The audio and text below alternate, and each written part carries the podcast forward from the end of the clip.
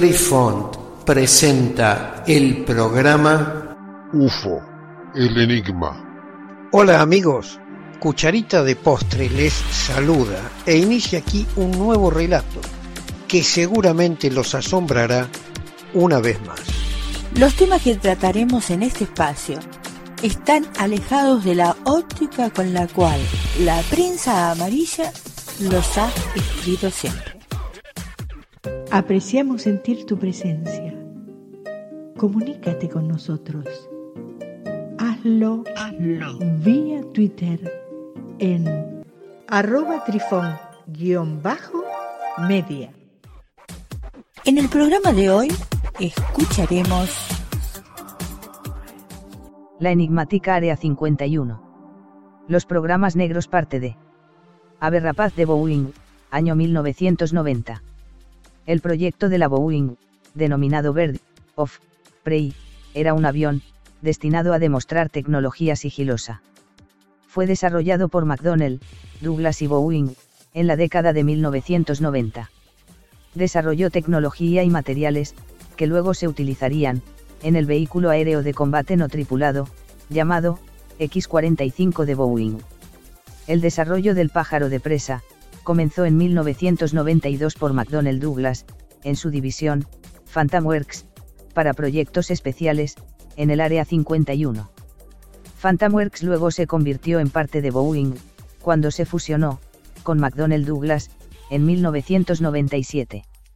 El primer vuelo fue en 1996, y se realizaron 39 vuelos más hasta la conclusión oficial del programa en 1999.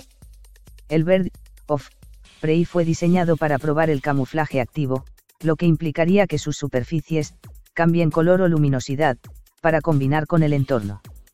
Su forma, es aerodinámicamente lo suficientemente estable, como para volar, sin corrección por computadora. El avión se hizo público el 18 de octubre de 2002. El pájaro de presa fue puesto en exhibición, en el Museo Nacional de la Fuerza Aérea de los Estados Unidos. Situado en la base, Wright Patterson de la Fuerza Aérea, cerca de Dayton, Ohio, el 16 de julio de 2003. Blackstar, año 1990. En el año 2006, la publicación de la industria llamada, en su traducción al español, Semana de la Aviación, informó que el ejército de Estados Unidos, había financiado el desarrollo, y las pruebas de un pequeño avión espacial orbital, en la década de 1990. El vehículo, llamado Black Star, de dos plazas, posiblemente realizó más de una misión orbital, antes de ser oficialmente guardado en silencio, con bolas de naftalina, por razones presupuestarias. La posible existencia, del programa Black Star, fue reportada en marzo del año 2006, por la revista antes mencionada. La revista informó, que el programa había estado en marcha, desde al menos principios de la década de 1990. Y que su objetivo, era permitir que el gobierno de los Estados Unidos, conservara las capacidades, de reconocimiento orbital, en peligro tras el desastre del Challenger del año 1986. La publicación, cuya traducción al español sería, Semana de la Aviación, especuló, que tal nave espacial, también podría tener, capacidades militares ofensivas, un concepto conocido coloquialmente, como, el bombardero espacial. El programa Black Star. El uso principal, de un avión espacial militar, como Black Star, sería realizar reconocimientos orbitales, o de gran altitud. Lo que permitiría, sobrevuelo sorpresa, de lugares extranjeros, con muy bajo riesgo, de que el avión espía, sea atacado con éxito, por los sistemas de defensa aérea existentes. Esto es similar, a los objetivos de los anteriores aviones, de reconocimiento, llamados, U2 y SR-71 Blackbird. En algunas circunstancias, tal sobrevuelo produce más información, que un pase de un satélite de reconocimiento, ya que la trayectoria del satélite es predecible, lo que permite ocultar material sensible.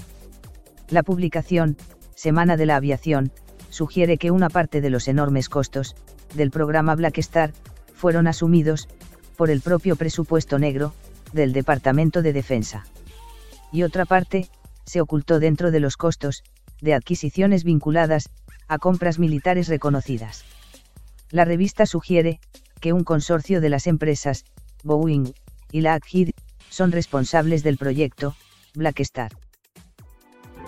Queridos amigos, los esperamos en nuestro próximo encuentro con un nuevo artículo que estamos seguros será de vuestro interés. Un cálido abrazo para todos. Adiós. Apreciamos sentir tu presencia. Comunícate con nosotros. Hazlo, vía Twitter en arroba trifón-media. Este episodio lo encuentras en Anchor, Spotify y en tus plataformas favoritas. Hasta siempre amigos. Besitos de sol y cucharita de postre les dicen gracias por pensar.